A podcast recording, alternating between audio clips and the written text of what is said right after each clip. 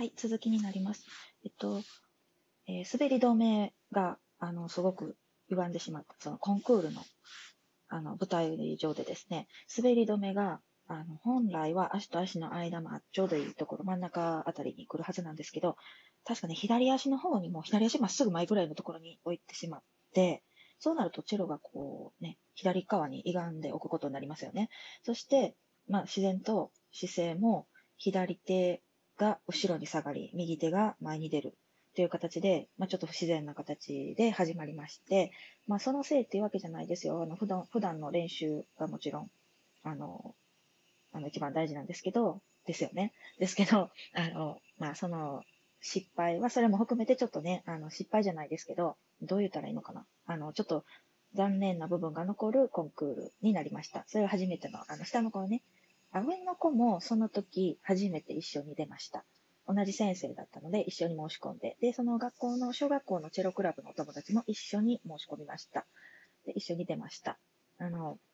その先生はね、みんなで同じ曲を同時に進めるっていうポリシーがあるのかな。ちょっと、今思えばそれもどうなのかなと思うんですけどね、それぞれ課題が違うしね、進み具合も本来であれば違ってくるはずなんですけど、まあ、あの、グループレッスンも同時にやってたので、それぞれグループと個人で、個人ではあの細かく見ていただいて、グループでは一緒に弾くという、ちょっとね、まあ、鈴木っぽいスタイル、あの、ちゃんとした、ちゃんとしたっていうのかな、鈴木メソッドにのっっているわけではないけれども、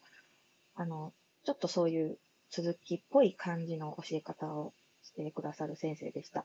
はい。で、まあ、その初めてコンクールに出た時からちょっとね、客観的に、えっと、その、まあ、習い方であったり、これでいいのかなっていうことを少し考えてみるようになりました。で、あの、この先生ね、ちょっと独自の鈴木っぽいやり方以外に、ちょっと独自のやり方を持っておられて、何かっていうとね、iPad を使うんですよ。iPad をね、あの、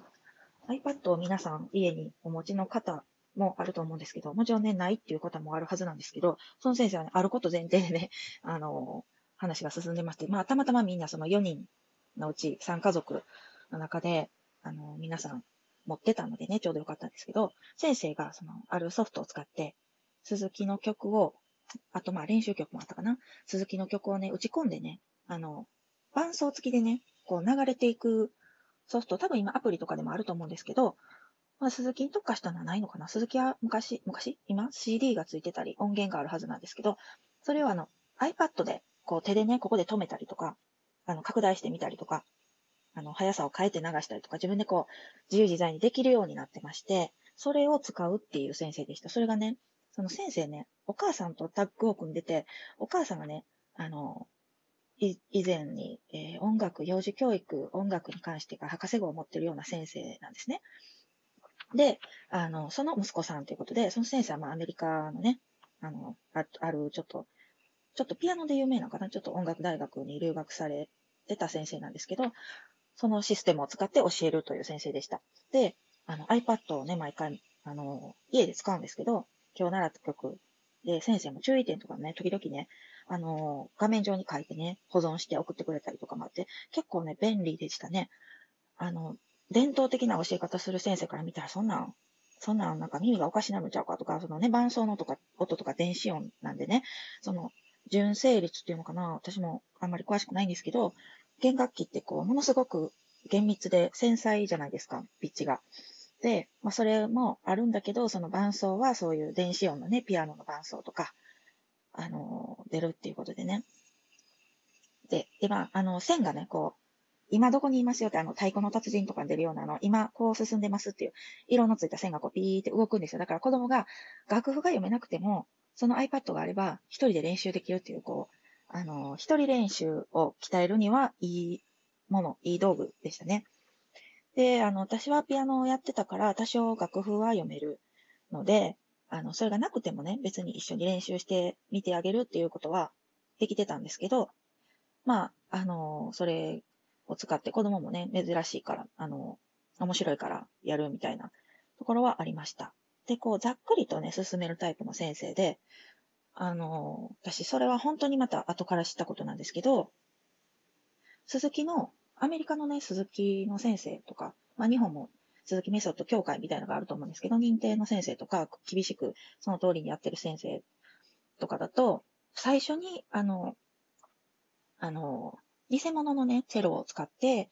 チェロをこう前に抱っこする感じの感覚を先練習したりとか、あの、弓もいきなり本物を持たないで、鉛筆とか木の棒でね、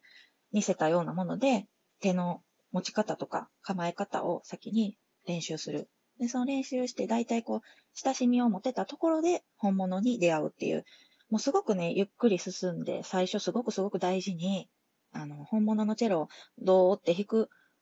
までのところにものすごくこう丁寧に、あの、教え、教える先生もいらっしゃるっていうことでね、それは後から知ったんですけど、あの、もうそれが一切ない先生でした。それがね、いいとか悪いとかじゃなくて、本当に、あの、それぞれの先生の方針だと思うんですけど、とにかくね、もう、最初の一番初めのレッスンから全員、あの、2分の1か4分の1のチェロを持ってましたね。で、もう、1回目のレッスンで、どうそれら弾いて、あの、グループレッスンのね、第1回目の時、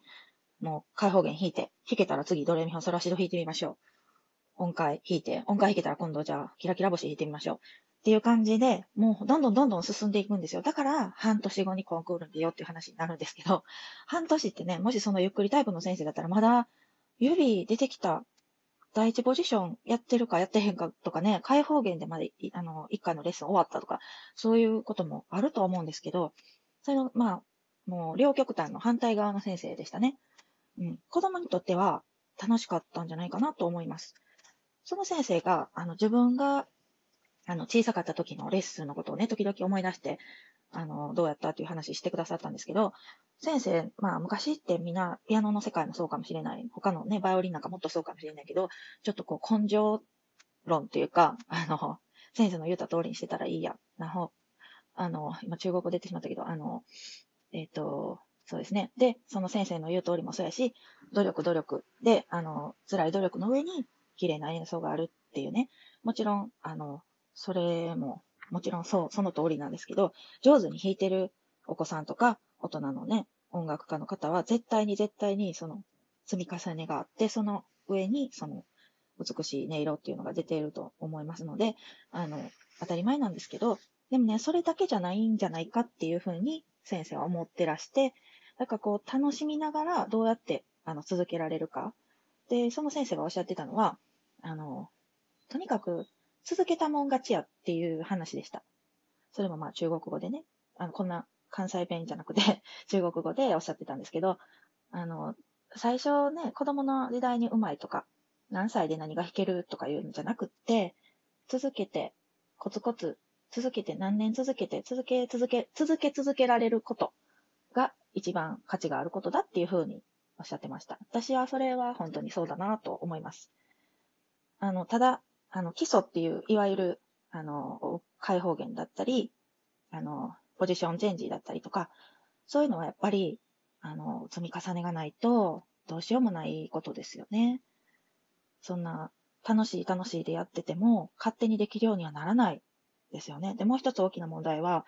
楽しい楽しいでやってる間ね、その体は覚えていくんですよね。筋肉の記憶っていうか、右手も左手も、あと足も腰も背中もお尻も肩もその覚えていくので、もしね、それが正しくない、正しいっていうのもどうかな。あの、自分が一番楽な姿勢で綺麗な音が出る、自分にとっての理想のポジションじゃなかった場合、それを何年も続けていると癖になってしまうっていう問題は絶対あると思うんですよ。で、私は後半からその先生、ね、2年間習ったんですけど、グループと個人と、その先生の後半でね、後半でね、それをずっと考えてました。これは楽しいし子供もやってるけど、果たして果たしてこう長く続けるっていう意味では、このままやってていいのかどうかっていう疑問が出てきて、あの基礎がね、基礎ができてないんじゃないかっていうことと、あと、これが悪い、悪いって言ったらあかんのかな。その、この癖がずっと取れなくなったらどうしようって不安になってきたんですよね。で、あの、まあ、なんでかっていうと、まあ、私がアドバイスしても、もちろん子供はね、先生じゃないから、えー、ってママなんか言ってるってなるんですけど、あの、歪んでるよとか背中曲がってるよって言っても、やっぱりね、直せないでですよね。先生が言わないと。で、まあ、先生もプロの視点から直してほしいなと思うんですけど、その先生はそういうことはあんまりしない。あの、ね、スケール練習とかも、あの、何？ドレミ、ド、シしかやらないとかね。そういう先生だったんで、あの、そう、後半はちょっと疑問を持ちながらのレッスンでした。続きます。